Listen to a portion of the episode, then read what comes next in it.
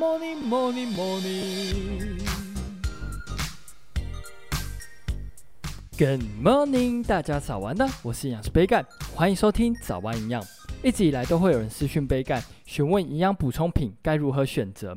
今天就来分享九个秘诀，大家可以试着观察自己的身体，来选择适合的营养素哦。那在进入节目之前，要跟大家打个小广告一下。本节节目由统一阳光赞助播出。跟大家说个好消息，统一阳光推出新产品喽，那就是统一阳光无加糖豆奶。它是可以常温储存的铝箔包装豆奶，也是首瓶获得 AA Clean Label 百分之百验证无添加的优质豆奶，成分就只有黄豆跟水，即使无添加，喝起来也是顺口美味，非常适合整箱购买存放，全家一起随时补充蛋白质。那要到哪里买呢某某博客来通路热卖中，更多购买资讯可以参考本集节目的资讯栏哦。那简单介绍完之后，就进入今天的主题吧。相信很多朋友都有在吃保健食品的习惯，但是身体到底需不需要呢？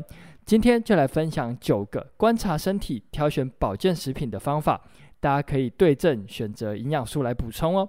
那首先第一个就是夜间视力模糊或者是干眼症，如果有这两个问题的话，可以选择补充维生素 A。维生素 A 与视紫质的形成有关，与夜间视力也有关。如果晚上看不清楚，或是眼睛干干的，就可以选择维生素 A。而维生素 A 大多都存在于内脏类的食物，或是红色、黄色的食物，像是南瓜或是红萝卜。那再来呢，眼睛如果很常感到疲劳，可以补充虾红素或者是花青素。这两个营养素能够帮助眼睛的睫状肌放松，进而放松眼睛。基本上可以多吃莓果类的水果来补充花青素。而虾红素其实不是虾子萃取的，主要是由红色的藻类萃取出来，所以藻类食物可以多吃一些。那再来，手机、电脑等等三 C 产品使用太多，就可以补充叶黄素。叶黄素是眼睛黄斑部重要的成分，与抗蓝光有关。食物方面可以选择菠菜或是地瓜叶，叶黄素的含量都很多。那再来，如果平常头发或者是指甲容易脆弱的话，可能是缺乏生物素，可以吃蛋黄或者是乳制品来补充，但切记要避免生吃蛋，因为会影响到生物素的吸收。所以平常会生吃蛋来拌饭的话呢，就要尽量避免哦。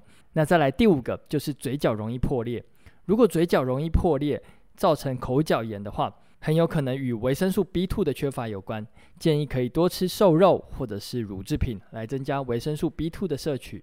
那再来，牙龈容易出血，建议可以补充维生素 C 或者是铁质。